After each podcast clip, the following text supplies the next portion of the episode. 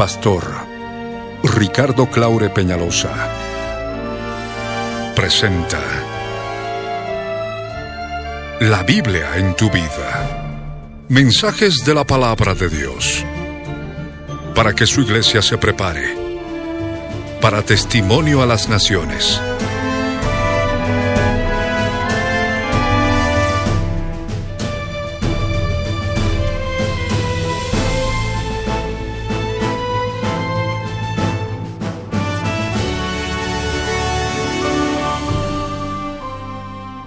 El mensaje de hoy titula Sufrimiento y lloro antes de ver a Jesús.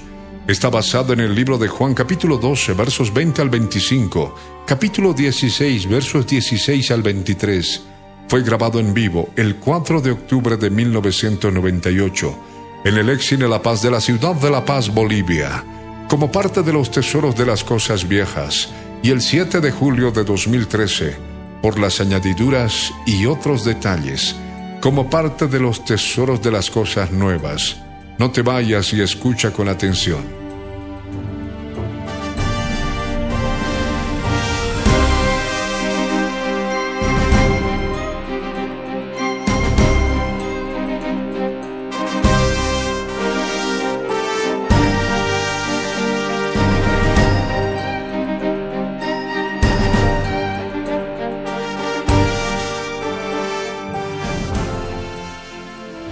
Jesús. Quiero darte gracias, Señor, por este tiempo.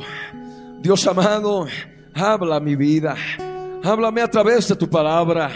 Enséñame, Señor, todo aquello que está escrito en relación a tu venida.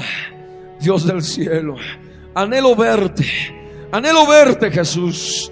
Mis ojos anhelan verte en tu hermosura. Señor amado, quiero darte gracias por este tiempo de comunión en que puedo recibir tu palabra y tomamos autoridad sobre toda fuerza espiritual enemiga. La reprendemos ahora, le echamos fuera de este lugar. Toda fuerza de opresión, la reprendo ahora. Sale ahora, sale ahora, fuera, fuera, en el nombre de Jesús. Señor amado, toma mi vida y hazla de nuevo, Señor. Gracias te doy. En el nombre de Jesús. Amén. Amén. Abre tu Biblia. En el Nuevo Testamento.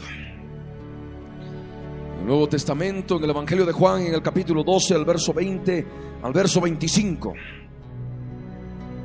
Evangelio de Juan, capítulo 12, verso 20 al verso 25, dice así. Había ciertos griegos entre los que habían subido a adorar en la fiesta. Estos pues se acercaron a Felipe, que era de Bethsaida de Galilea, y le rogaron diciendo: Señor, quisiéramos ver a Jesús. Felipe fue y se lo dijo a Andrés. Entonces Andrés y Felipe se lo dijeron a Jesús. Jesús les respondió diciendo: Ha llegado la hora para que el Hijo del Hombre sea glorificado. De cierto, de cierto os digo que si el grano de trigo no cae en la tierra y muere, queda solo. Pero si muere, lleva mucho fruto. El que ama su vida la perderá. Y el que aborrece su vida en este mundo, para vida eterna la guardará. Juan 16, verso 16 al verso 23. La palabra del Señor dice así. Palabra de Jesús. Todavía un poco y no me veréis. Y de nuevo un poco y me veréis, porque yo voy al Padre. Entonces se dijeron algunos de sus discípulos unos a otros, ¿qué es esto que nos dice? Todavía un poco y no me veréis, y de nuevo un poco y me veréis, y porque yo voy al Padre. Decían pues, ¿qué quiere decir con todavía un poco? No entendemos lo que habla. Jesús conoció que querían preguntarle y les dijo, ¿preguntáis entre vosotros acerca de esto que dije, todavía un poco y no me veréis, y de nuevo un poco y me veréis? De cierto, de cierto os digo que vosotros lloraréis y lamentaréis, y el mundo se alegrará, pero aunque vosotros estéis tristes, vuestra tristeza se convertirá en gozo. La mujer cuando da a luz tiene dolor porque ha llegado su hora, pero después que ha dado a luz un niño ya no se acuerda de la angustia por el gozo de que haya nacido un hombre en el mundo. También vosotros ahora tenéis tristeza, pero os volveré a ver y se gozará vuestro corazón y nadie os quitará vuestro gozo. En aquel día no me preguntaréis nada. De cierto, de cierto os digo que todo cuando pidiereis al Padre en mi nombre, os lo dará. Amén. Pueden tomar asiento.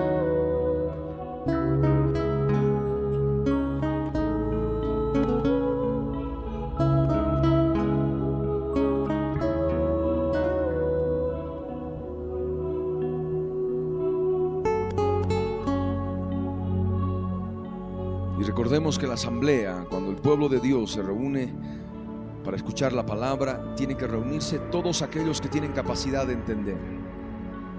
De otra manera, los niños tendrían que ser enviados a su escuela dominical. Para que así todos aquellos que verdaderamente están buscando del Señor y quieren recibir palabra puedan alimentarse. Empezamos. Aquí en la palabra, en el Evangelio de Juan, nuestro amado Señor Jesús nos habla claramente de aquel evento precioso que vamos a poder volver a verlo. Vamos a verlo cara a cara. Hay muchas vidas que han podido leer estos pasajes, estos versos, y no han podido comprender y entender tal cual como está escrito. Y hay muchos les ha podido producir tal vez algo de trabalenguas. Todavía un poco y no me veréis y de nuevo un poco y me veréis. Esto resulta difícil de poder entender con lógica humana en relación a lo que el Señor verdaderamente quiso manifestar. Por eso es necesario que todos aquellos que están en un solo espíritu y con un corazón contrito y humillado puedan escuchar esta palabra para poder alimentarse de ella y poder comprenderla y poder entenderla y así poder alimentarse de ella y poder prepararse para aquel evento glorioso en que vamos a poder ver a Jesús cara a cara. ¿Cuántos a propósito quieren ver a Jesús cara a cara? Yo creo que todos estamos con ese deseo profundo, con ese anhelo profundo en nuestro corazón. Porque no nos importa mucho, yo creo que personalmente, a muchos y a mí, de que una corona tenga muchas eh, piedras y muchas, eh, muchos adornos. yo creo que lo más hermoso, el galardón más grande ha de poder ser ver a Jesús cara a cara. Y es lo que anhelamos. Y es justamente lo que el Señor manifiesta en esta palabra a través de este mensaje. En que nosotros identificamos a aquellos griegos, aquellos gentiles, que en aquellos días subieron a Jerusalén, subieron a Jerusalén para poder participar de la fiesta de la Pascua judía, para poder adorar en la fiesta. De esto nosotros leemos en el Evangelio de Juan en el capítulo 12 cuando los griegos subieron a la ciudad de Jerusalén para adorar en la fiesta. Y es allí donde manifestaron su deseo profundo de ver a Jesús. Cuando hablaron con Felipe le dijeron, Señor, quisiéramos ver a Jesús. Amén. Y este mensaje es justamente para aquellos que quieren ver a Jesús. Esta palabra está dirigida para aquellos que quieren ver a Jesús, quieren encontrarse con su Señor en el aire. Para eso tienen que subir a Jerusalén pero no a la Jerusalén terrenal, sino a la Jerusalén celestial. La Jerusalén celestial a la cual tienen acceso los espíritus de los justos hechos perfectos. Aquellos que han nacido de nuevo. Aquellos que quieren andar en el espíritu y no quieren satisfacer de ninguna manera los deseos de la carne. No quieren de ninguna manera andar satisfaciendo las obras de la carne. Subir a Jerusalén es llevar vida espiritual, es llevar vida en el espíritu. Y es lo que el Señor demanda ahora de nosotros. Porque solamente subiendo a Jerusalén vamos a poder adorar. Porque el Padre tales adoradores busca que le adoren. Adoradores en espíritu y en verdad. Amén. Estos griegos subieron a adorar en la fiesta. La fiesta de la Pascua. Pero sabemos por la escritura que Cristo, nuestra Pascua, ha sido ya sacrificada por nosotros. Allí en la cruz del Calvario, el Cordero de Dios que quita el pecado del mundo fue sacrificado por nosotros. Y nosotros creyendo en esa obra consumada en la cruz, podemos llevar claramente nuestras obras de la carne en el aspecto espiritual a la cruz del Calvario. De esa manera participamos de la fiesta de la Pascua. Amén. Pascua viene de la palabra hebrea Pesaj, que significa pasar de largo. Y es justamente lo que ocurre. Los heridores, los espíritus inmundos, las fuerzas espirituales demoníacas, cuando ven carne crucificada y está lavada con la sangre del cordero, pasan de largo. Amén. Y no entran a herir, no entran a lastimar, no entran a destruir tu vida espiritual. Y es lo que el Señor quiere de nosotros para poder para poder ver a Jesús. Solamente así podremos ver a Jesús. Si subimos a Jerusalén, si participamos de la fiesta de la Pascua con panes de levadura, de sinceridad y de pureza. Amén. Si festejamos la fiesta de la Pascua con la cruz del Calvario en nuestras vidas cada día. Es lo que el Señor quiere. No es sencillo, efectivamente. Lo que es nacido de la carne, carne es. Cada aspecto de nuestra vida todo aquello que hemos heredado de Adán tiene que ir muriendo cada día para que así podamos tener la autoridad y la oportunidad de poder pedir ver a Jesús cara a cara. Quisiéramos ver a Jesús, dijeron ellos. Jesús que les contestó. Jesús al enterarse de que los griegos lo buscaban para verlo, Jesús dijo, ha llegado la hora para que el Hijo del Hombre sea glorificado. Ha llegado la hora para que el Hijo del Hombre sea glorificado. Hoy más que nunca el pueblo de Dios anhela ver a Jesús cara a cara. Hoy más que nunca en todo, en todo el mundo, los cristianos anhelan ver a Jesús cara a cara. Se está predicando que Él viene. Se está predicando que pronto nos encontramos con Él en el aire. Después del arrebatamiento, después de la resurrección de los muertos. Y sabemos que la hora se acerca. Y así como vemos este aspecto profético, el Señor Jesús manifestó, ha llegado la hora para que el Hijo del Hombre sea glorificado. El Hijo del Hombre es el término mediante el cual se manifiesta la humanidad de Jesucristo, porque Él vino en carne y sangre. Él participó de carne y sangre como nosotros, siendo Dios, siendo Dios renunció a sí mismo a su deidad y vino y participó de esta humanidad de pecado como todos nosotros. En un cuerpo mortal vino Él, en un cuerpo de carne y sangre. Y desde esa manera que Él muriendo en la cruz del Calvario, crucificando la carne, la cruz, resucitó luego al tercer día. Y resucitó al tercer día en gloria, en cuerpo glorificado. Amén. Había llegado la hora cuando vinieron los griegos y quisieron verle. Él supo de que la hora había llegado, de que tenía que ser inmolado, que su carne tenía que ser inmolada en la cruz del Calvario y tenía que ser glorificado. Tenía que resucitar en cuerpo glorificado. Y eso es lo que ha acontecido en el aspecto físico. Pero esta palabra es espiritual. Esta palabra está llena de profecía espiritual para los últimos días. Porque nosotros también anhelamos ver a Jesús. Los cristianos en todo el mundo están anhelando ver a Jesús. Y ha llegado la hora en que también el Hijo del Hombre sea glorificado. El Hijo del Hombre no solamente es cabeza, también es cuerpo. La cabeza es Jesús, el cuerpo es la iglesia. Amén. Si la cabeza, que es Jesús, ha sido glorificada, de la misma manera la iglesia también ha de ser glorificada. Porque el Señor mismo, con voz de mando, con voz de arcángel y con trompeta de Dios, ha de descender del cielo. Y nosotros, los muertos en Cristo, resucitarán primero. Recibirán cuerpo glorificado. Y luego nosotros, los que vivimos, vamos a recibir un cuerpo glorificado, un cuerpo inmortal. Es promesa de Dios. Muchas veces predicamos al respecto, predicamos lo mismo. En muchas oportunidades que Cristo viene, que pronto nos encontramos con Él en el aire. Muchas vidas que endurecen su corazón han dejado ya de lado de poder permitir discernir esta palabra en su profundidad. Y es como escuchar un cuentito, como un cuento ha de ocurrir o que no ha de ocurrir y que tal vez tarda mucho en que ocurra, en que verdaderamente se produzca. Pero es necesario predicarlo pronto nosotros recibiremos un cuerpo glorificado. Amén. Pronto recibiremos un cuerpo lleno de la gloria del Dios de Israel. Ya no circulará sangre, circulará en nuestras venas la gloria del Dios de Israel. Tendremos un cuerpo semejante al cuerpo de la gloria suya, semejante al cuerpo de Jesús de Nazaret cuando Él resucitó en gloria.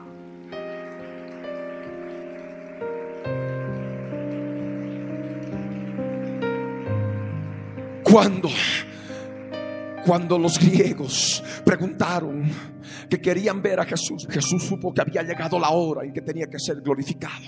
De la misma manera ahora en que vemos que todo el pueblo cristiano anhela ver a Jesús cara a cara. Sabemos que está llegando la hora en que también nosotros vamos a ser glorificados. Amén. Vamos a recibir ese cuerpo de gloria. Se acerca la hora. El Señor manifestó. Todavía un poco y no me veréis. Les dijo a sus discípulos en aquellos días. Y añadió, de nuevo un poco y me veréis. Ellos no entendían, se preguntaban entre sí como muchos en este momento, ¿qué significa esto? Palabras parece trabalenguas, no entendemos. Resulta difícil de entender muchas veces con la lógica humana las palabras del Señor Jesús, pero están llenas, llenas del Espíritu, llenas del Espíritu de vida, que nos abren conocimiento claro y específico de la profecía de los últimos días. Porque el Señor Jesús habló claramente de su venida en relación a aspectos que tendrían que acontecer en cada uno de nosotros. El Señor Jesús les dijo, ustedes se preguntan lo que dije, todavía un poco y no me veréis, y de nuevo un poco y me veréis. Y el Señor Jesús empieza la explicación de lo que significaban esas palabras. De cierto, de cierto os digo, dijo él, que vosotros lloraréis y lamentaréis y el mundo se alegrará. Y efectivamente es algo que ha estado ocurriendo en todos estos dos mil años. Ocurrió un poco de tiempo y los discípulos ya no le vieron más. Murió, resucitó y ascendió al reino de los cielos y ya no le vieron más los creyentes. Nosotros los creyentes no lo hemos vuelto a ver más. Y en este tiempo en que no lo vemos como Él es, cara a cara, hay llanto, hay aflicción, hay lamento, hay tristeza. ¿Cuántos en este momento están pasando tribulación, angustia, hay dolor, hay circunstancias adversas? Están llorando en el interior, se lamentan por todo aquello que le está aconteciendo. Esto el Señor lo profetizó. El Señor habló claramente que nosotros nos lamentaríamos, lloraríamos. Mientras tanto el mundo se estaría alegrando por el llanto y por la tristeza y por el dolor y por las penas que pudiéramos tener. Hay una corriente falsa en el cristianismo, barato que se está vendiendo en estos días, en que enseñan que el cristiano tiene que estar todo radiante y sonriente y no tiene que mostrar que hay problemas o tribulaciones en su vida. Pero aunque se esté muriendo por dentro, esté con la sonrisa como si nada estuviera pasando, queriendo aparentar una espiritualidad que no hay, queriendo aparentar algo que verdaderamente no existe. Porque por dentro hay dolor, por dentro hay angustia. La palabra nos enseña que el cristiano es sufrido, que el cristiano llora, que el camino de la salvación no es sencillo, es angosto, es pedregoso. Amén. Y aquí el Señor Jesús manifestó, lloraréis y lamentaréis. Y esto significa tribulación, significan pruebas, dolor, luto y tantas otras cosas que nos puede sobrevenir, que nos sobreviene como cristianos. Amén. Y esto es simplemente el cumplimiento de la palabra. El Señor manifestó que aunque vosotros estéis tristes, vuestra tristeza se convertirá en gozo. La tristeza es común denominador en mucho pueblo cristiano que anda tribulado, atormentado. Y es real. Y no podemos nosotros cerrar los ojos y decir, no, el pueblo cristiano está muy bien, no hay tristeza, no hay, no hay lamento, no hay llanto, todo es un dechado de virtudes, es un lecho de rosas, es un camino con pétalos de rosas. No es así. La escritura nos habla en Hechos 14, el verso 22, 23, que es necesario que a través de muchas tribulaciones entremos en el reino de Dios. Y donde hay tribulaciones hay lamento, donde hay tribulaciones hay aflicción, donde hay tribulaciones hay tristeza. Amén. Hay tristeza. Mas el Señor nos ha dado la esperanza. Vosotros ahora tenéis tristeza, dijo, pero vuestra tristeza se convertirá en gozo. Amén. Cuando en aquel momento en que vamos a verlo. Amén. En aquel momento que vamos a ver su rostro en las nubes, cuando le recibamos en el aire, vamos a poder experimentar que la tristeza se ha convertido en gozo, un gozo inefable. El Señor manifestó claramente estos aspectos que se dan en el pueblo cristiano, en el pueblo creyente, en el pueblo que ha nacido de nuevo. Lamento, llanto, tristeza. Pero el Señor añadió algo más en relación a la mujer. La mujer que cuando está por dar a luz tiene dolor porque ha llegado su hora. Hablábamos hace un momento de que el Señor Jesús supo que había llegado la hora cuando los griegos quisieron verle personalmente. Y es de esa misma manera también en el aspecto profético espiritual que vivimos ahora, cuando hay un pueblo que está anhelando ver a Jesús, un pueblo cristiano que anhela ver a Jesús cara a cara, sabemos que la hora está por llegar. Amén. La hora está por llegar. La mujer, como dice el verso 21 de Juan 16, la mujer está con dolores. La mujer cuando da a luz tiene dolor porque ha llegado su hora. El Señor Jesús en relación a su venida para poder verle cara a cara relacionó con una mujer una mujer que tiene dolores de parto y está por dar a luz. Nosotros tenemos que identificar a esta mujer. La escritura en Romanos capítulo 8, verso 22 y 23 nos identifica claramente a la creación como una parte de la mujer. La creación gime a una y a una está con dolores de parto, nos dice el verso 22. Pero también la escritura en el mismo, en el verso que sigue, en el verso 23, identifica a los creyentes, a nosotros mismos, por cuanto dice que también nosotros mismos, nosotros que tenemos las primicias del Espíritu Santo, gemimos dentro de nosotros mismos, esperando la adopción, la redención de nuestro cuerpo. ¿Y qué es la redención de nuestro cuerpo? Ese día glorioso en que recibiremos cuerpo glorificado y vamos a poder ver con ese cuerpo glorificado sin que nada nos impida. Vamos a poder ver a Jesús cara a cara. Es la esperanza que tenemos. Y nosotros estamos en esa mujer. Al igual que la creación, los animales de la creación que están gimiendo con dolores de parto. La misma tierra que forma parte de la creación está gimiendo con dolores de parto. Pero también Apocalipsis capítulo 12, verso 1 nos habla de una gran señal en el cielo. Y porque es una gran señal en el cielo, puede ser discernida por solamente aquellos que tienen acceso al reino de los cielos. Y solamente los que han nacido de nuevo pueden discernir sabiendo que tienen entrada al reino de los cielos. Solamente aquellos que han nacido de nuevo y pueden ver el reino de los cielos pueden discernir esta gran señal que está en el cielo. La mujer está vestida del sol, que tiene la luna debajo de sus pies y tiene una corona de dos estrellas. Esa mujer justamente está identificando al pueblo de Dios.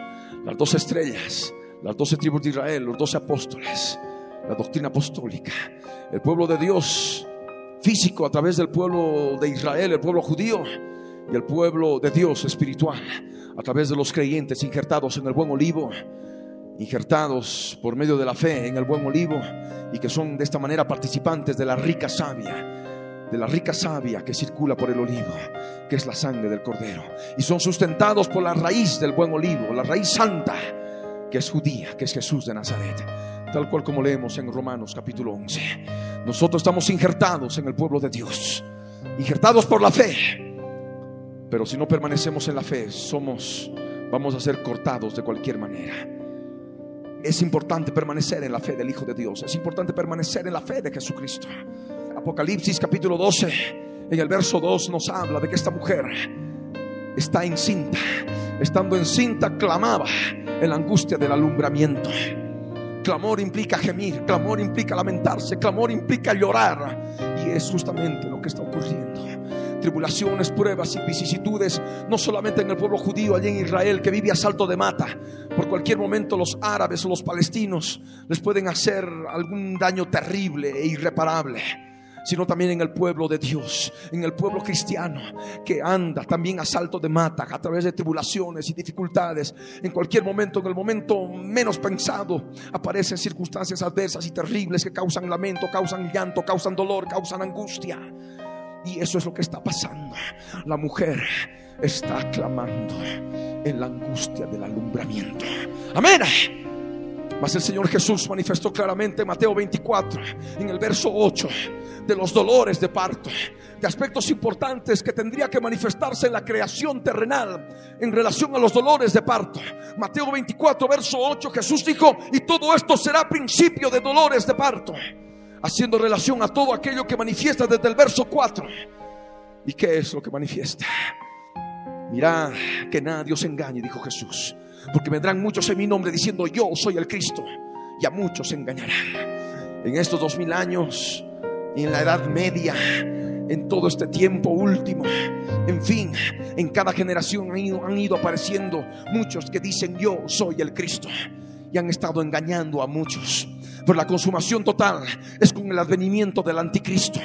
Aquel que ha de decir yo soy Dios, yo soy el Cristo. Y todos los moradores de la tierra cuyos nombres no estén escritos en el libro de la vida del Cordero van a adorar al anticristo como si fuera Dios. Ya está en acción el misterio de la iniquidad. Solo que hay quien al presente lo detiene, como nos dice la escritura en 2 Tesalonicenses, capítulo 2, el verso 7. Ese cuerpo de Cristo que es la iglesia, es el que detiene todavía la consumación del misterio de la iniquidad, que no es más que el advenimiento y la glorificación del anticristo como Dios en todo el mundo. La escritura nos habla en 2 Tesalonicenses capítulo 2 verso 10 que hay todo engaño de iniquidad. Este misterio de la iniquidad está en acción a través del conjunto de creencias, doctrinas y religiones que se están unificando en todo el planeta.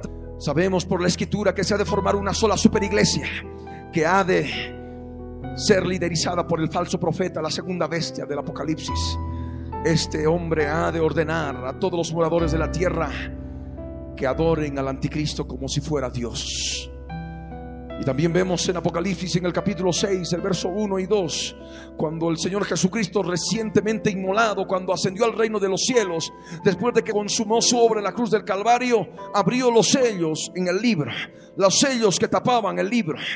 El primer sello abrió y es ahí donde el apóstol Juan vio un caballo blanco y el que lo montaba, el jinete, tenía un arco salió venciendo y para vencer con una corona de vencedores.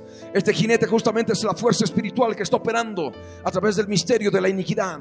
Su propósito es engañar. Con el color blanco del caballo es la apariencia de piedad que se manifiesta a través de las doctrinas y creencias que hay en todo el mundo. Y su propósito es el engaño, el engaño y nada más que el engaño. Y todo esto tiene un propósito final, que el anticristo sea adorado y la imagen de la bestia sea adorada. Apocalipsis 13, verso 15 nos dice que se le permitió infundir aliento a la imagen de la bestia para que la imagen hablase y hiciese matar a todo aquel que no la adorase. La consumación del engaño es que la humanidad ha de postrarse ante la imagen de la bestia que ha de aparecer a través de la internet vía satélite y todos se van a tener que postrar ante ella, ante la imagen del hombre de pecado, el hijo de perdición, el inicuo, cuyo advenimiento es por obra de Satanás con grandes señales, milagros y prodigios mentirosos. También leemos en la palabra que el Señor Jesús dijo en relación a los dolores de parto, oiréis de guerras y rumores de guerras, pero es necesario que todo esto acontezca, pero aún no es el fin. Y sabemos que no es el fin mientras estemos escuchando de guerras y rumores de guerras. Llevamos escuchando más de dos mil años de guerras y rumores de guerras. Y esto no precisamente manifiesta que ha llegado el fin, solamente son el principio de los dolores de parto. Juntamente con el engaño están las guerras y rumores de guerras. Y de esto vemos el segundo jinete, el segundo jinete del Apocalipsis, manifestado claramente en Apocalipsis 6, el verso 3 y el verso 4, cuando se abre el, el segundo sello y de pronto aparece un caballo rojo, un caballo bermejo, y el jinete que lo monta tiene potestad de quitar de la tierra la paz y que se maten unos a otros y tiene una gran espada. En cada generación se han ido inventando grandes espadas. En cada generación se han ido inventando armas terribles para que los hombres se maten unos a otros y no haya paz en la tierra. El propósito final de esta fuerza espiritual demoníaca que está jineteando el caballo bermejo es que la humanidad esté totalmente cansada de tanta guerra y rumores de guerras y esté anhelando paz y seguridad. Llega al extremo de tanta muerte a través de la guerra y los rumores de guerras, en fin, a causa de las grandes espadas, las armas, que tendría que llegar un tiempo final en que la humanidad entera, las naciones, tendrían que estar buscando paz y seguridad. Paz y seguridad es el fin de los dolores de parto. Es algo que caracteriza el final de los dolores de parto. Primera Tesalonicenses capítulo 5, el verso 3 nos dice que cuando estén diciendo paz y seguridad, vendrá sobre las naciones, vendrá sobre ellos, vendrá sobre los impíos, destrucción repentina, como los dolores a la mujer encinta, y no escaparán. De tal manera que mientras nosotros escuchamos de guerras y rumores de guerras, sabemos que el segundo jinete sigue operando, sigue operando, pero hasta llegar al extremo en que la humanidad luego, en algún tiempo más, como ya lo está haciendo desde ahora, empiece a decir paz y seguridad. Y eso constituye el fin de los dolores de parto. Amén. Pero también aparece otro tercer jinete. Cuando se abre el tercer sello, en Apocalipsis 6, y este jinete monta un caballo negro que es el color del hambre. Este jinete tiene potestad sobre la economía del planeta. Ha tenido potestad sobre toda la economía del planeta en estos dos mil años. Y ha estado provocando problemas inflacionarios. Ha estado provocando que los salarios diarios de un jornalero que gana a través de un papel moneda contante y sonante no sirva más que para comprar dos libras de trigo o seis libras de cebada. De esto hemos estado viendo en Somalia, en Etiopía, en diferentes lugares del mundo. Hambres en diferentes lugares del mundo. Jesús manifestó otro aspecto de los dolores de parto. Él habló de pestes y hambres en diferentes lugares. Y esto es justamente a causa del problema de la economía. La economía en diferentes lugares, pero que ahora el propósito final es que la economía del planeta se venga para abajo. Que el papel moneda, el denario bíblico, que es el ejemplo el ejemplo bíblico del papel moneda, del dinero contante y sonante, no sirva para nada. En, las anteriores semanas hemos estado leyendo en los periódicos la caída de las bolsas de valores en diferentes partes del mundo. Todo esto empezó hace algunos meses con la caída de la bolsa de valores en el Asia. Ha continuado con Rusia, está continuando con otras partes del mundo. Y esto está provocando una crisis económica mundial. Sabemos claramente que el jinete está galopando raudamente provocando mayor hambre, por supuesto. Y al mismo tiempo, lo que gane una persona por día en papel moneda, sea boliviano, sea dólar, sea euro, sea cual sea la moneda en la cual esté utilizando la persona, solamente ha de servir para poder comprar dos libras de trigo o seis libras de cebada. Y eso significa no pagar ni agua, ni luz, ni vivienda, y tener a la familia ración de hambre. Y eso es lo que sobreviene todavía. El propósito final de este jinete no solamente es que el papel moneda no sirva para nada, sino que es el principio para que la marca de la bestia sea instaurada en el mundo de la gran tribulación. Apocalipsis 13, versos 16 y 17 nos habla de la marca de la bestia, que es el dinero electrónico ya no habla del denario bíblico para poder comprar o vender dos libras de trigo, seis libras de cebada. Apocalipsis 13, 16 nos habla de la marca de la bestia. Y nos dice la escritura claramente. Y hacía que a todos, pequeños y grandes, ricos y pobres, libres y esclavos, se les pusiese una marca en la frente o en la mano derecha, sin la cual nadie pudiese comprar ni vender, sino aquel que tenga la marca o el nombre de la bestia. Sabemos que el dinero electrónico está siendo manejado ahora a través de tarjetas, tarjetas inteligentes, las famosas tarjetas Smart. Pero dentro de poco, esas tarjetas Smart, en cuyo interior tienen un chip, ese chip ha de ser implantado, como ya lo anuncia la revista Time del mes de mayo de este año de 1998, ha de ser implantado en corto tiempo más bajo la piel, en la frente o en la mano derecha. Mediante ese microchip se ha de poder comprar y vender sin necesidad de utilizar denarios sin necesidad de utilizar papel moneda, sin necesidad de utilizar dólar o euros o bolivianos o la moneda que tú puedas escoger. Pronto, pronto el dinero electrónico ha de ser una realidad en todo el planeta. Y esto constituye los dolores de parto. Amén. Estamos viviendo un tiempo en que la venida del Señor está cada vez más cerca para aquellos que anhelan ver a Jesús debo manifestarles que se acerca la hora en que el Hijo del Hombre ha de ser glorificado. Y juntamente con el Hijo del Hombre, el cuerpo del Hijo del Hombre, que es la iglesia del Cordero, la iglesia de Jesucristo, aquella redimida con la sangre del Cordero, pronto, pronto ha de recibir un cuerpo inmortal, un cuerpo glorificado. Y nos vamos a encontrar con el Señor en el aire.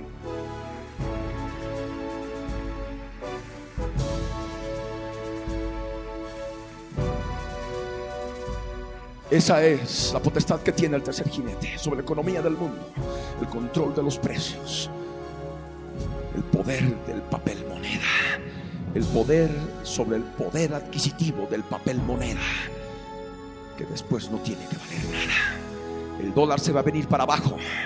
Recuérdenlo.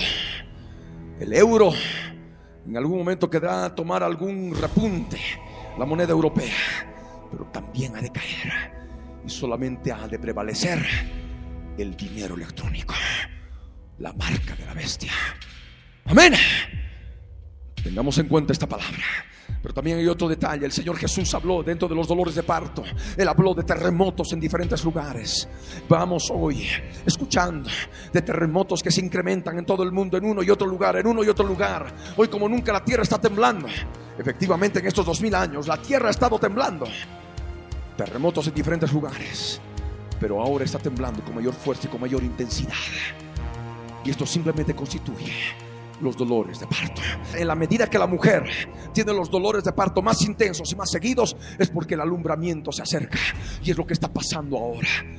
No en vano, hace algunos meses atrás, en el mes de mayo, el terremoto en Cochabamba, que sacudió también La Paz y parte de Santa Cruz y algunas otras zonas del país, nos manifiesta que pronto, pronto vamos a encontrarnos con el Señor en el aire. Son dolores de parto. Amén. La creación está gimiendo a una y a una con dolores de parto. El Señor habló de nuevo un poco y me veréis. Y estamos ahora en esta etapa. Se ha dejado de verlo por mucho tiempo. Ahora es de nuevo un poco y me veréis. En este de nuevo un poco es donde estamos viendo la parte final de los dolores de parto. Amén. Cuando estamos viendo claramente a la mujer con los dolores de parto viendo todos los acontecimientos mundiales, todo aquello que va aconteciendo a nuestro alrededor, que nos manifiesta, oh mi Dios, que vamos a ver a Jesús cara a cara, de lo que nosotros anhelamos, de lo que nosotros queremos, y tenemos que estar dispuestos a deponer todo aspecto de nuestra vida, en nuestro corazón, con el propósito de encontrarnos con Él. Amén. Aquel que ama su vida del alma, la perderá aquel que ama su vida del alma, el alma con su pecado, el alma con su carne, con su adulterio, con su pelea, con su contienda, con su disensión, con su lujuria, con su lascivia, con su fornicación, ha de perder su alma. Pero aquel que aborrezca estas cosas de su alma, ha de guardar su alma para vida eterna. Amén. Y hay una sola forma de mostrar que verdaderamente aborrecemos estas cosas que podemos tener en el alma que ha heredado desde la naturaleza caída de Adán. Hay una sola forma. No basta con decir no, no basta con decir ya, ya no lo voy a hacer. No, es necesario morir. Amén. Es necesario mostrar el aborrecimiento genuino a todas las obras de la carne que hay en el alma, dándole muerte en la cruz del Calvario, participando de la fiesta de la Pascua en Jerusalén celestial. Amén. A través de Jesucristo nuestras vidas. Amén. El Señor Jesús habló de los dolores de parto. El Señor Jesús dijo en el verso 9 de Mateo 24, entonces os entregarán a tribulación y os matarán. todos estos dos mil años desde Esteban están muriendo, han estado muriendo, asesinados muchos cristianos. En la Segunda Guerra Mundial, sin ir lejos, por Hitler fueron asesinados muchos cristianos bajo Stalin, bajo el comunismo ruso también. Muchos cristianos han sido asesinados. Hay muchos que parten en el Señor de esa manera. ¿Se dan cuenta? Son dolores de parto. Y se está incrementando el número. Hay un jinete que nos habla la escritura. Es el cuarto, el que monta un caballo, un caballo verde pálido, que es el color de la muerte. El nombre de este jinete es la muerte, el espíritu de muerte. El espíritu de muerte le sigue el espíritu del Hades. El Hades es una fuerza espiritual demoníaca que se alimenta de las almas que parten sin Cristo. Y come y deglute y deglute almas. Y les provoca sufrimiento y terrible dolor cuando ya han muerto, hayan partido de este mundo.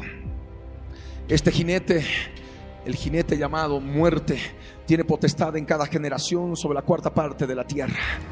Y tiene potestad para matar con espada, con hambre, con mortandad y con las bestias de la tierra. En estos dos mil años el espíritu de muerte se ha estado llevando en cada generación a la cuarta parte. Muerte, muerte, muerte, muerte, muerte. Pero tendría que llegar un tiempo final que también tendría que darse en forma extrema. Y hoy en día vemos el hambre, la mortandad. Y a través de las armas, las armas llenas que van acompañadas de violencia, tantas personas van muriendo en el mundo. El advenimiento de las pandillas juveniles, la delincuencia juvenil en las grandes ciudades, simplemente son un ejemplo de lo que está pasando hoy en día. Pero hay algún otro detalle que también la palabra nos muestra en Apocalipsis 6, verso 8. Las bestias de la tierra. Las bestias de la tierra que se traduce de la palabra griega terión, que es la misma palabra que identifica a la bestia, al anticristo, en Apocalipsis 13, Apocalipsis 14, que prestan su cuerpo a demonios terribles del tipo de las bestias para cometer toda clase de asesinatos.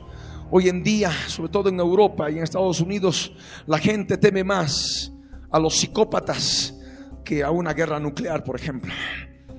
Y esto es porque vivimos días postreros. Los psicópatas están a la orden del día. Hace pocas semanas vimos ahí en el periódico, en la televisión, ese cuerpo desmembrado de esa muchacha.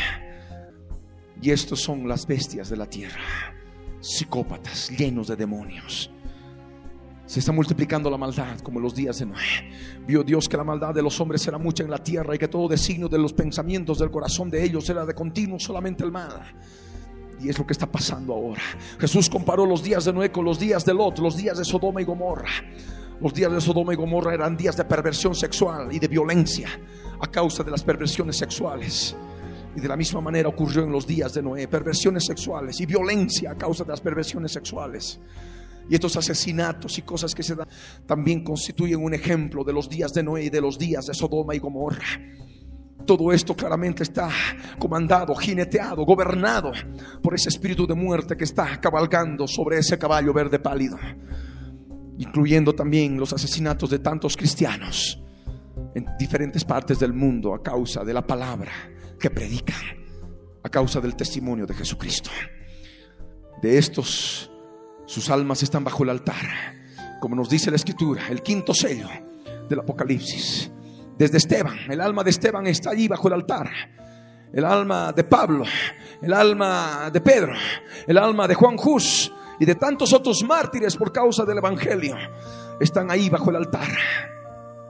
Y se les ha dado vestiduras blancas y se les ha dicho que descansen todavía un poco de tiempo hasta que se complete el número de sus consiervos que también van a ser muertos como ellos. Cuando se completa el número es cuando sucederá el arrebatamiento. Amén. Mientras sigamos viendo asesinatos de cristianos, de siervos de Dios en diferentes partes del mundo, y de esto nos llegan noticias de diferentes partes. Asesinaron a tal pastor, asesinaron a tal cristiano. En fin, estamos viendo que los dolores de parto se están incrementando. Nuestro encuentro con el Señor en el aire se acerca. Amén. Entonces os entregarán a tribulación y os matarán. Y seréis aborrecidos de todas las gentes por causa de mi nombre, dijo Jesús. El aborrecimiento, el aborrecimiento que hay contra los cristianos ahora y que se ha de incrementar en los últimos días no debe extrañarnos. Forma parte de los dolores de parto. Amén. Muchos tropezarán entonces, dijo Jesús, y se entregarán unos a otros y unos a otros se aborrecerán. Y esto también se ha empezado a dar, se está dando y se ha de seguir dando. Son dolores de parto. Amén. También el Señor habló de falsos profetas. Y se levantarán falsos profetas que engañarán a muchos. Profeta significa vocero de Dios. Falsos voceros de Dios que ahora están hablando por todo el mundo. Y es necesario darse cuenta de lo que está aconteciendo ahora. Es otro aspecto de los dolores de parto. La multiplicación de la maldad. Y por haberse multiplicado la maldad, el amor de muchos se enfriará, dijo Jesús. Dolores de parto, multiplicación de la maldad. Y cuando hay multiplicación de la maldad, es porque hay multiplicación de huestes espirituales de maldad que habitan en las regiones celestes, tal cual como están especificadas en Efesios 6, verso 12. La maldad está íntimamente relacionada con perversiones sexuales. La maldad está íntimamente relacionada con homicidios, tal cual como leemos en la escritura. Y esto ha de provocar que el amor se enfríe. Son dolores de parto. ¿Cuál es la parte final de los dolores de parto de la mujer? Y se ha predicado, dijo Jesús, este evangelio del reino por todo el mundo para testimonio a todas las naciones. Y entonces vendrá el fin, el fin de los dolores de parto. Amén. En dos o tres años más la internet vía satélite ha de estar lista Y nosotros vamos a utilizar ese internet para llegar al último rincón de la tierra predicando el evangelio del reino por todo el mundo. Ahí estará cumpliéndose el final de los dolores de parto.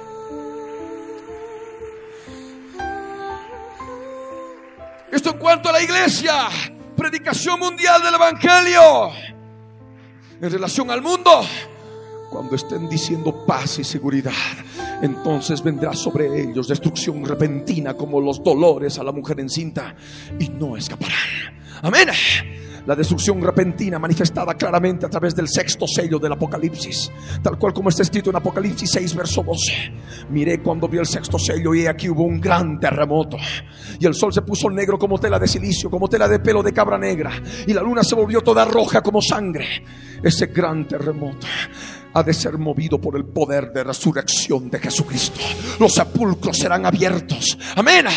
Los sepulcros serán abiertos. Inmediatamente nosotros, los que vivimos, los que hayamos quedado, los que estén viviendo en el Espíritu, los que estén participando de la fiesta de la Pascua, seremos arrebatados juntamente con ellos en las nubes para recibir al Señor en el aire. Esto se llevará a cabo en un momento, en un abrir y cerrar de ojos, en una parte indivisible de tiempo. Amén. De pronto nos encontraremos con el Señor en el aire. Inmediatamente nos encontraremos luego allá en el tercer cielo participando de la fiesta de los tabernáculos. Amén. Recordando que vivimos en la tierra en tabernáculos terrestres, en tabernáculos mortales. Porque en ese momento estaremos revestidos de tabernáculos celestiales, tabernáculos llenos de la gloria del Dios de Israel, adorando al Dios eterno por los siglos de los siglos. Mientras tanto la humanidad aquí en la tierra destrucción repentina con ese gran terremoto, como los dolores a la mujer encinta y no escaparán. Habrá llegado la gran tribulación. El Señor apenas haya empezado esta con ese gran terremoto, nos habrá sacado fuera de la gran tribulación. Amén. Y no participaremos de ella para aquellos que anhelamos ver a Jesús cara a cara. Y nos preparamos desde ahora de todo corazón Aleluya. Por eso el Señor Jesús dijo, también vosotros ahora tenéis tristeza, pero os volveré a ver y se gozará vuestro corazón y nadie os quitará vuestro gozo. En aquel día no me preguntaréis nada. Amén. Así como cuando la mujer da a luz y la mujer se olvida de la angustia porque ha nacido un hombre en el mundo, del mismo modo ya se habrá dado el alumbramiento, el arrebatamiento de la iglesia. Amén. Y ya no nos acordaremos más de la angustia ni de todo lo que pasamos aquí en la tierra, porque veremos a Jesús tal como Él es, cara a cara en su presencia. Aleluya, por toda la eternidad. Es la esperanza.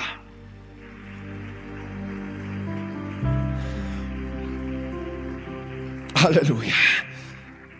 Por eso es necesario que el grano de trigo caiga en tierra y muera para que así pueda llevar mucho fruto. Amén. La cáscara del trigo tiene que romperse para que así pueda germinar y pueda dar mucho fruto. Y es lo que tú tienes que hacer. Rompe la cáscara, rompe el caparazón que hay en tu vida. Amén. Rompe de una vez por todas y humíllate, cae en tierra y decide morir. Morir a la carne, morir aquello que hay en el alma para que así puedas llevar mucho fruto. Y el fruto extremo, poder ver a Jesús cara a cara en ese momento glorioso. Amén. Esa es la experiencia. Y de nuevo un poco y me veréis, dijo el Señor. Amén. Es la mujer con dolores de parto. Él ya nos dio la explicación. Él ya nos dio el conocimiento de la palabra. Lo único que nos queda es seguir viendo los dolores de parto y saber que pronto, pronto nos vamos con Él. Y lo que tú tienes que hacer ahora es prepararte, es buscarlo de corazón. Porque muchos que toman a la ligera esta palabra, que de una vez por todas no clavan su carácter, su forma de ser en la cruz del Calvario, se van a quedar en la gran tribulación y a través de más dolor y mayor sufrimiento van a tener que conseguir la salvación. Ahora todavía estás a tiempo. Amén. Ahora es a través de oración, de renunciamiento, a través de administración directa por el poder del Espíritu Santo de Dios. De esa manera podrás ser apto y ser tenido por digno de escapar de todas las cosas que sobrevendrán a los moradores de la tierra, empezando la gran tribulación. Amén. Es importante, hermano. El gobierno mundial se avecina. El gobierno mundial del anticristo se avecina. La globalización, la aldea global, la era de la información. Todo está profetizado en Apocalipsis. Todo está profetizado. Vivimos días finales.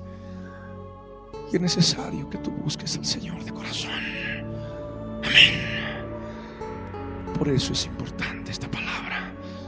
Esta palabra que siempre le he dado como un estudio bíblico pero que ahora le he predicado, le he resumido unos 45 a 50 minutos a una hora para dar un compendio general y global de toda la profecía bíblica que nos manifiesta cuán cerca estamos de la gloria, cuán cerca estamos de poder experimentar la Shekinah del Dios de Israel viendo a Jesús cara a cara. Amén. Y tú tienes que prepararte. Pongámonos de pie.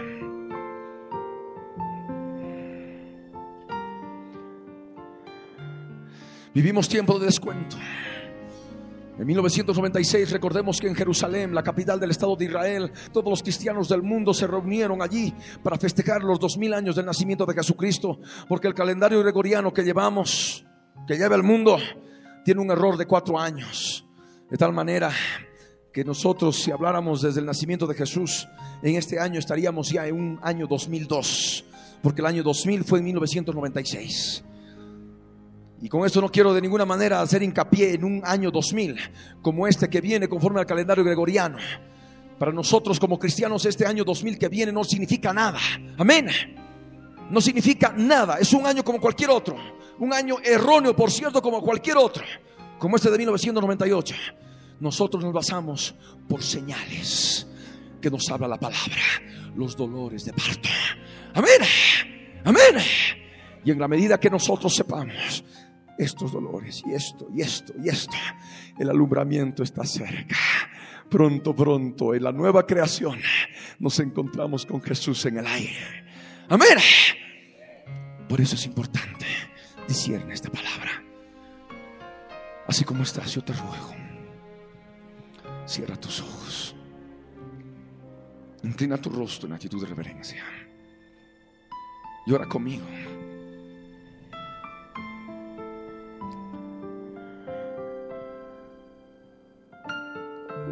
Hoy como nunca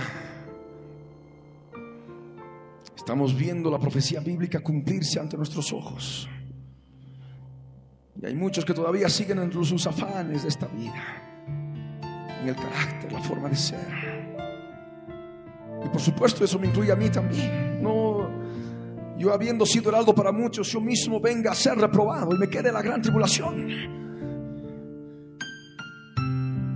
Por eso es importante de cuidar en forma personal de nuestra salvación del alma.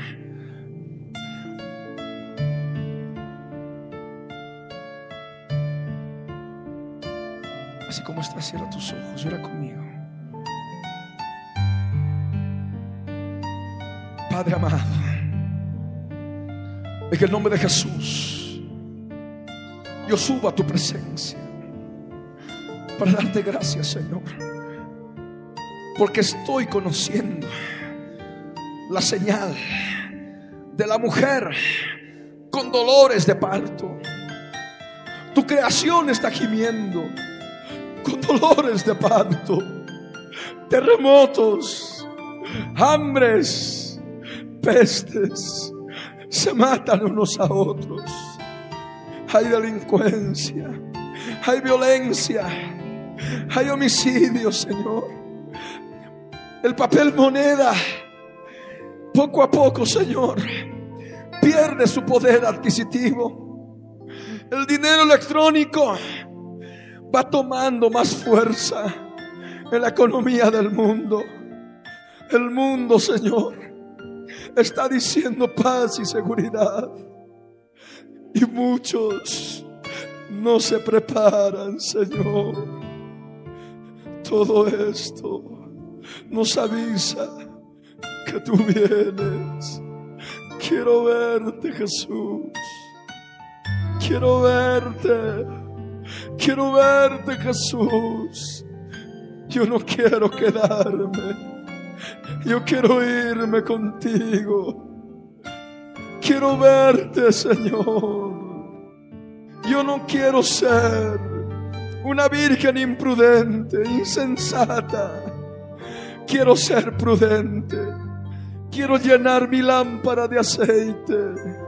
Quiero irme contigo y participar de las bodas del Cordero. Señor, yo no quiero quedarme bajo el gobierno mundial que se avecina. Señor eterno, ábreme el entendimiento. Quiero prepararme. Quiero irme contigo. Quiero irme contigo, Señor. Quiero verte. Quiero verte, Jesús.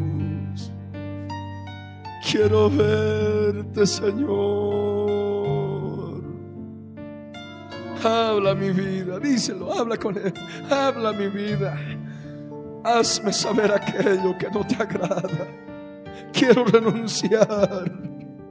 Quiero darle muerte a la cruz para llevar mucho fruto, Señor. Quiero humillarme. Quiero caer en tierra como grano de trigo y morir. Morir. Morir a mi carne. Morir a mi carácter. Morir a mi forma de ser. Para llevar mucho fruto, Señor. Límpiame ahora con tu sangre preciosa, con tu sangre preciosa, porque eres Dios bueno. Me has enseñado tu palabra. La mujer con dolores de parto y gemimos dentro de ella por las tribulaciones, las vicisitudes, las aflicciones que tenemos.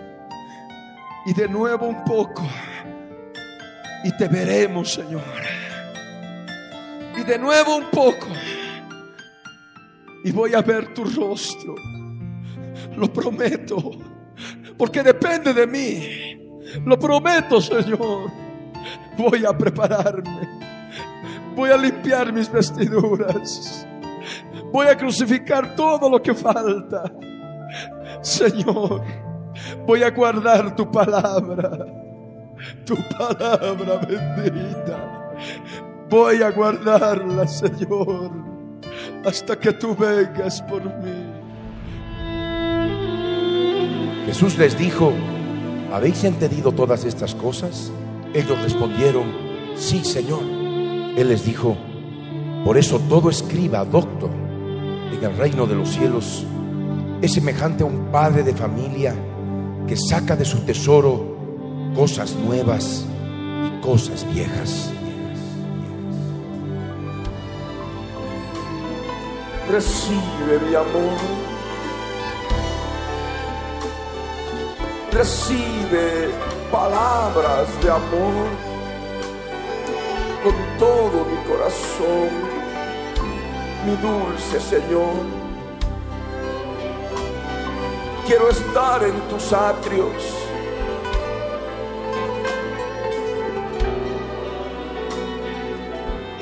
Estar contigo en tu presencia. En tu presencia de amor y de bondad. De misericordia. Mi santo Señor.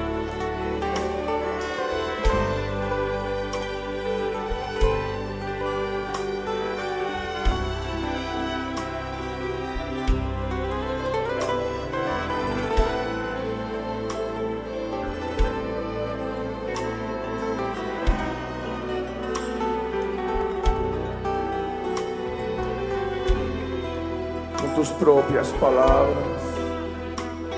Expresa de tu amor.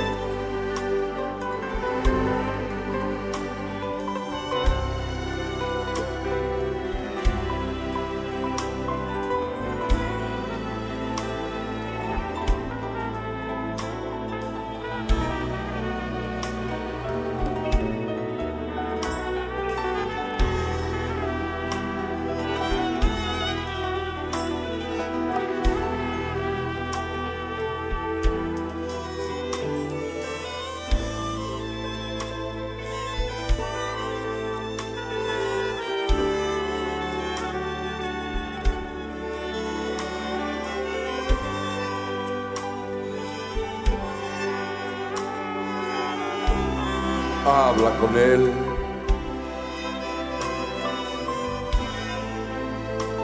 Habla con Él.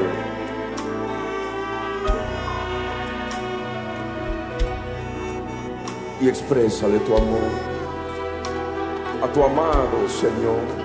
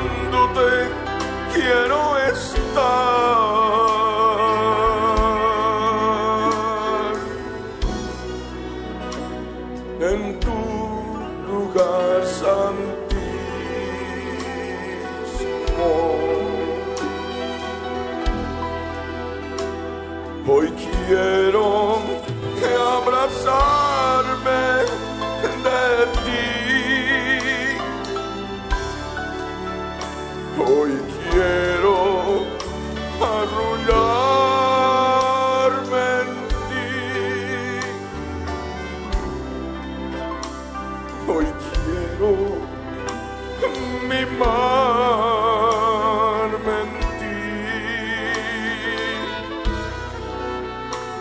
adorándote, mi amor.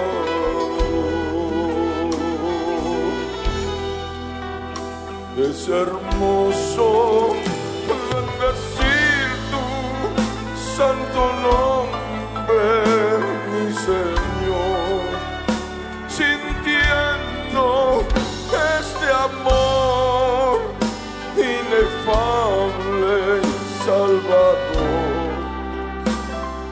Ofrecerte mi amor,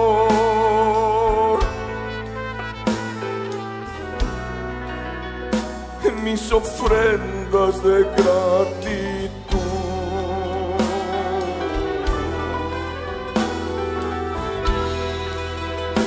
Adorando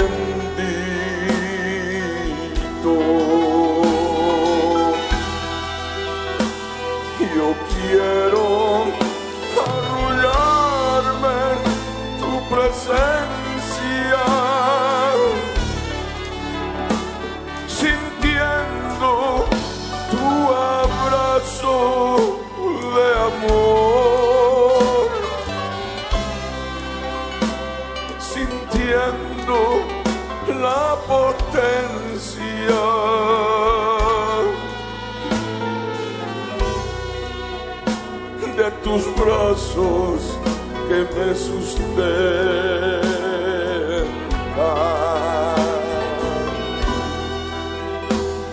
Escucha mi oración, mi Salvador. Escucha mi canción, mi amado.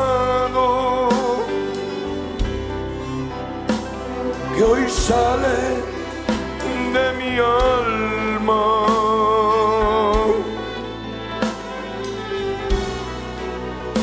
De mi corazón en lo profundo.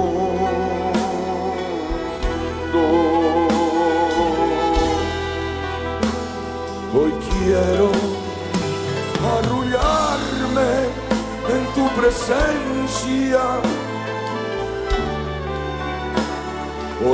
quiero adorarte en espíritu y verdad. Quiero magnificarte.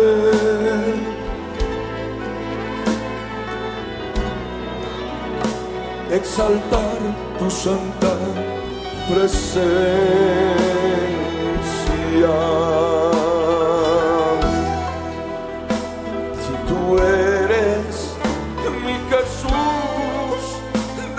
Nazaret, este nombre sobre todos los nombres, en que todos seremos.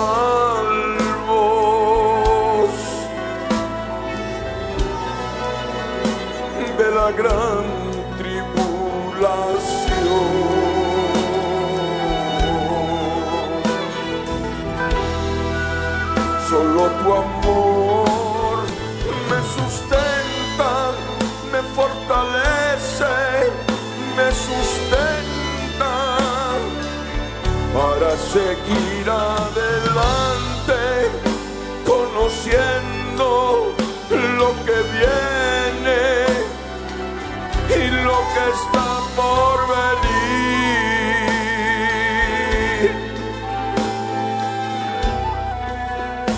Es tu amor que me da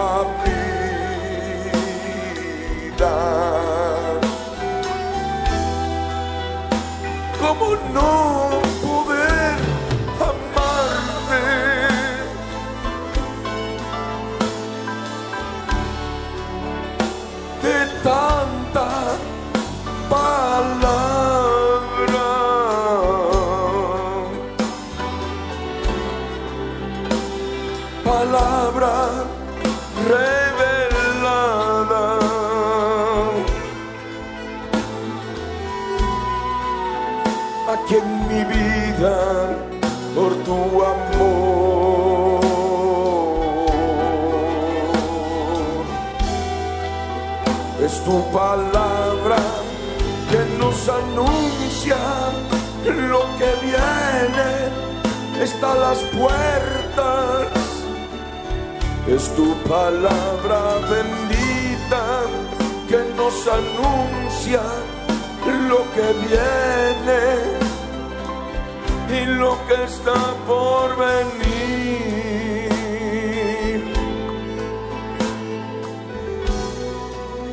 En este tiempo del fin.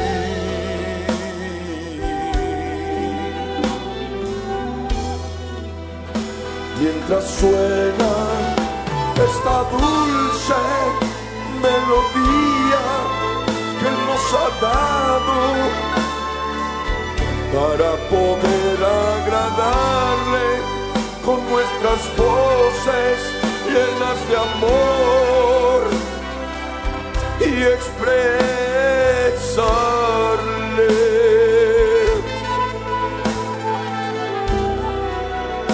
gratitud y no solo amor.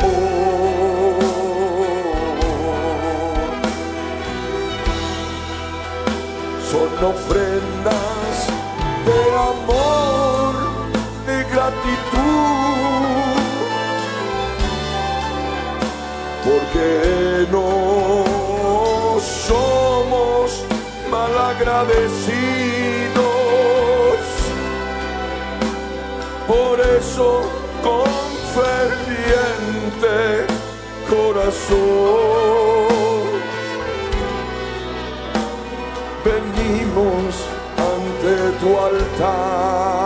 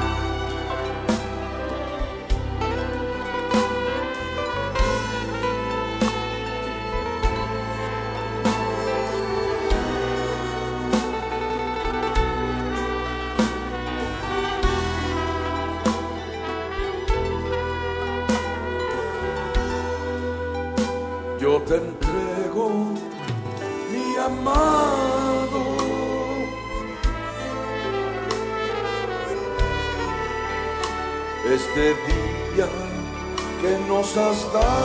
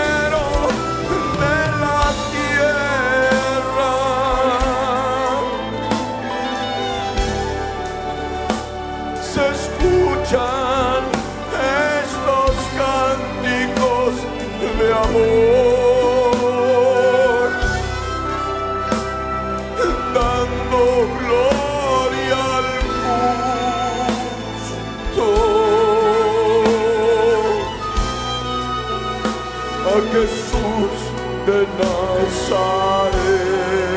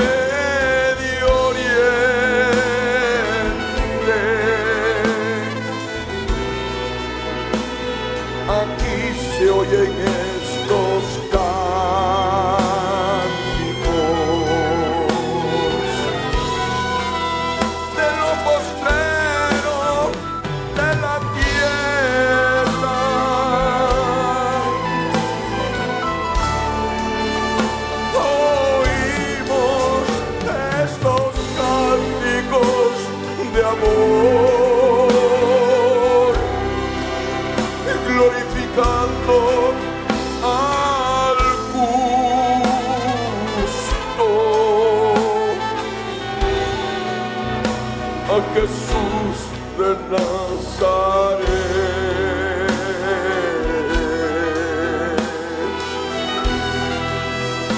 Mientras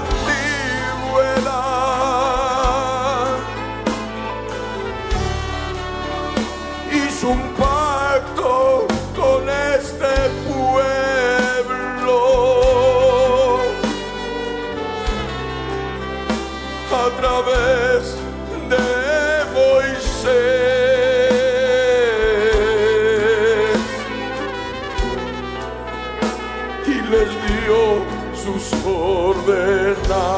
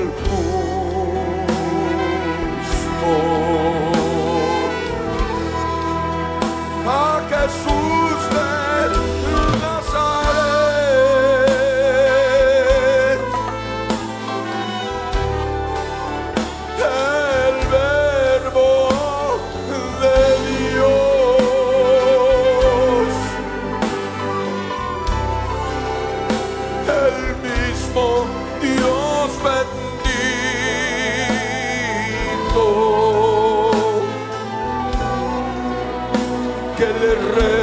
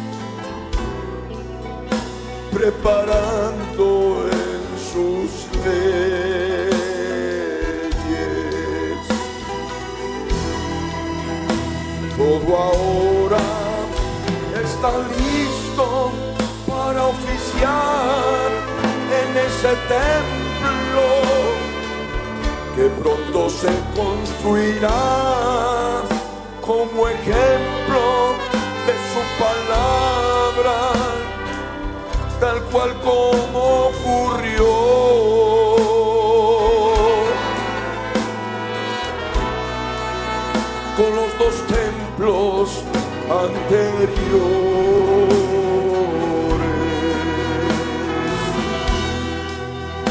Y nosotros ahora oímos que los persiguen, que los ultrajan, que están allí llorando muchos fieles a ese pacto, obligándolos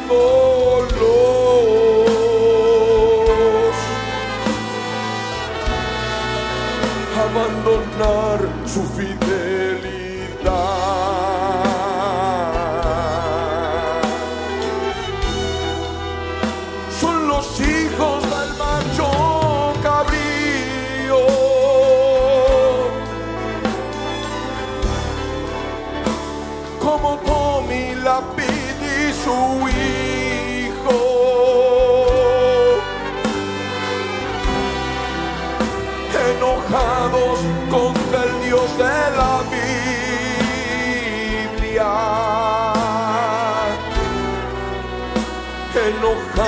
Contra el santo pacto.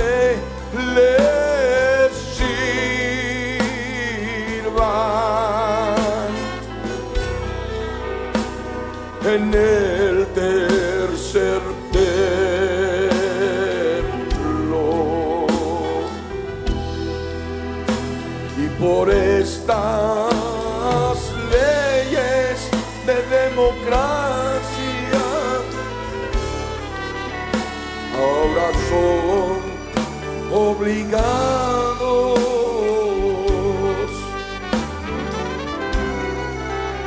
a ingresar al ejército.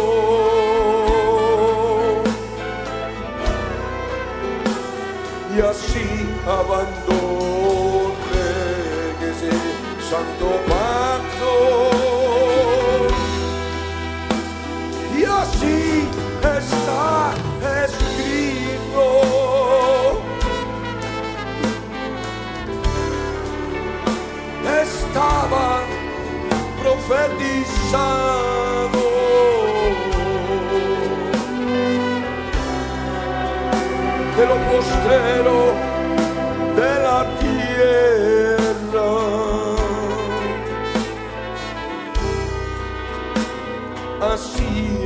estaba profetizado.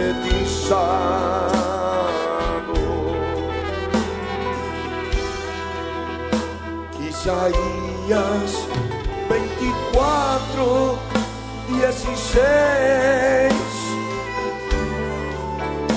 Es ahora lo que vivimos, está escrito pues escuchan estos cánticos de amor que glorifican al justo. Mientras escuchan el Israel,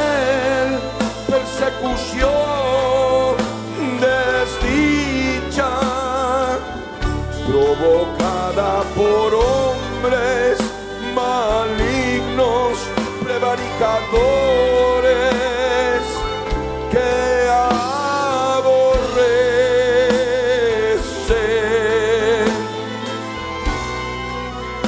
las leyes del Dios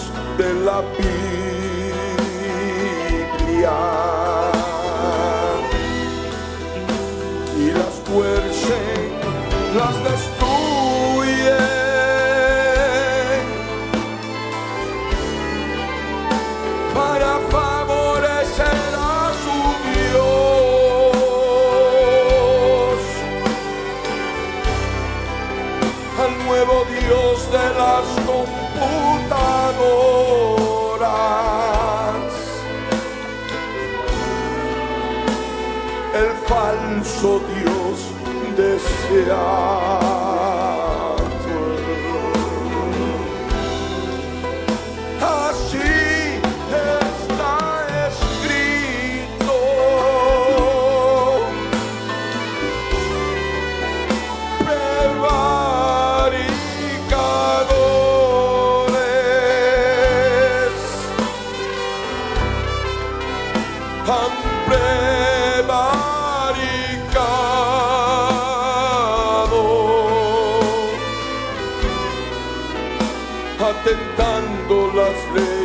the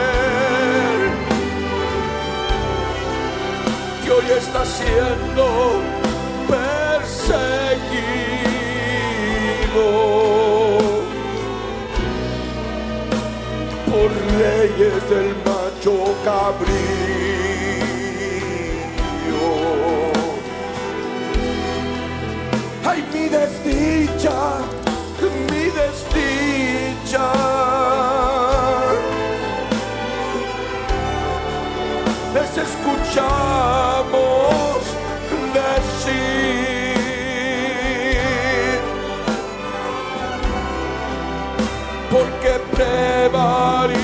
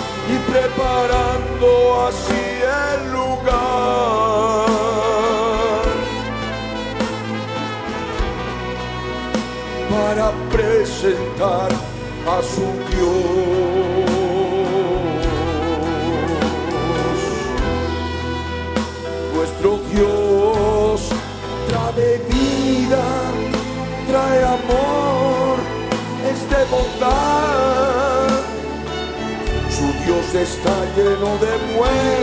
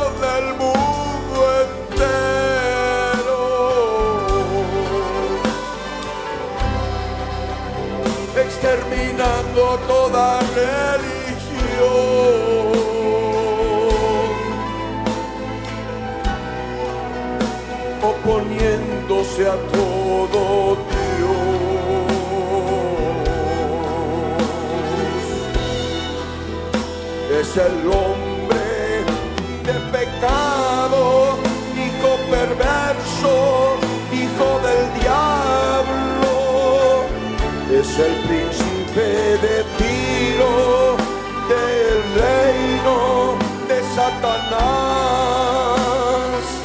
que es el reino de tiro.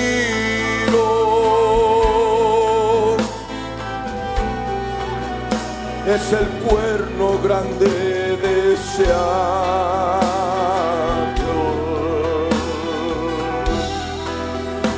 Es el cuerno grande de la cuarta bestia. Es el inicuo malvado depredador.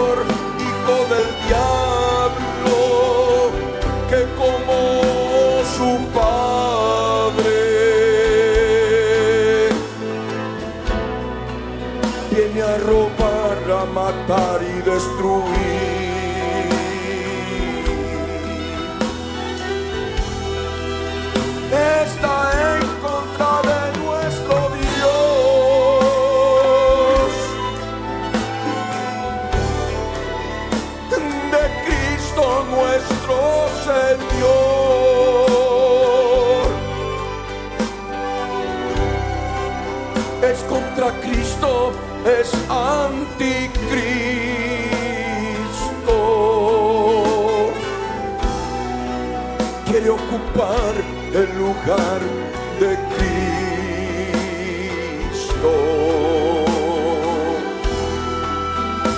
Es el Dios de David, de su Hijo que ahora sirve con el poder político, cultural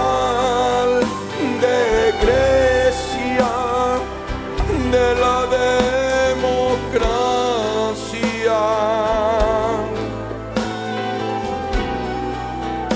Allí en Israel,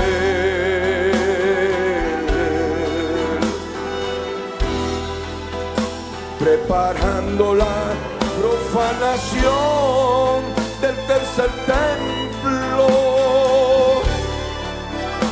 de la abominación desoladora. De este mismo hijo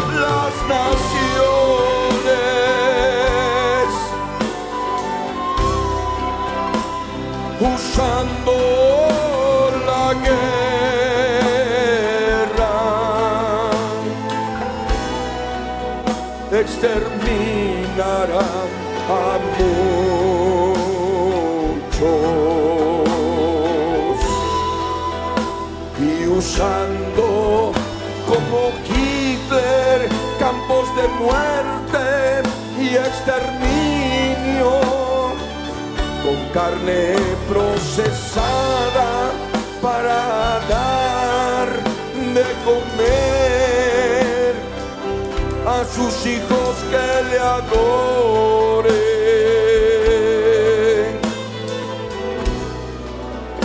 Carne humana de sus vencidos.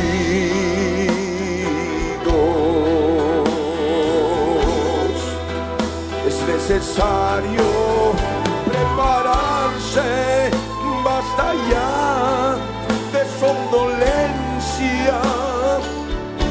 Es el tiempo de levantarse de este sueño, dormilones. Es tiempo de despertar.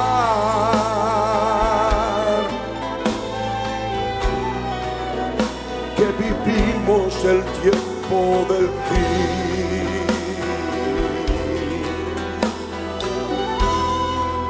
Es lo que dice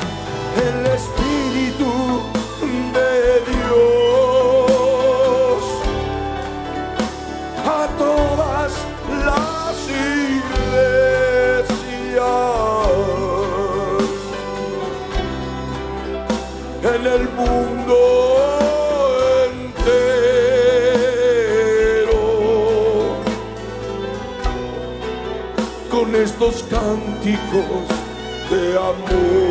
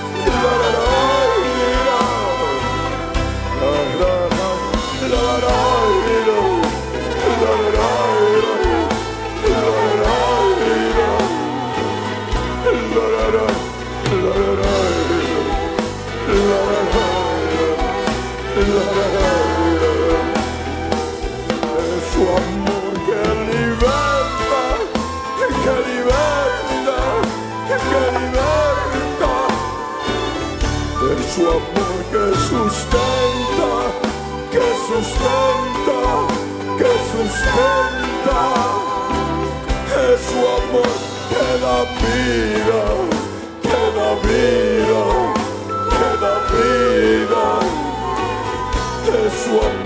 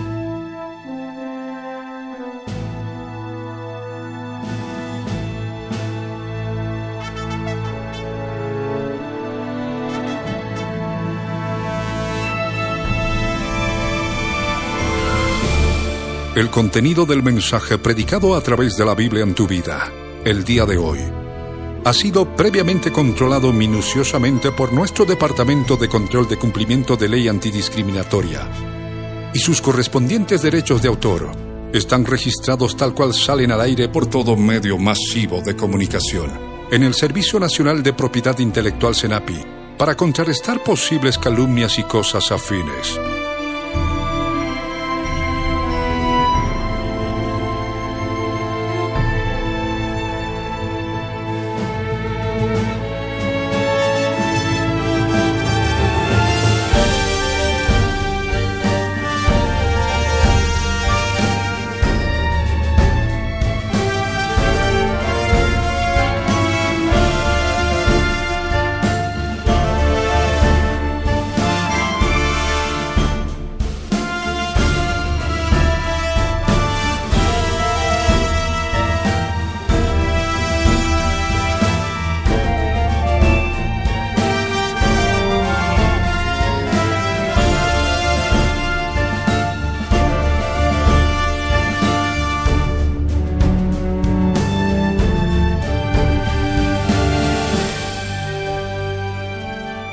Pastor Ricardo Claure Peñalosa presentó La Biblia en tu vida. Mensajes de la palabra de Dios para que su iglesia se prepare para testimonio a las naciones.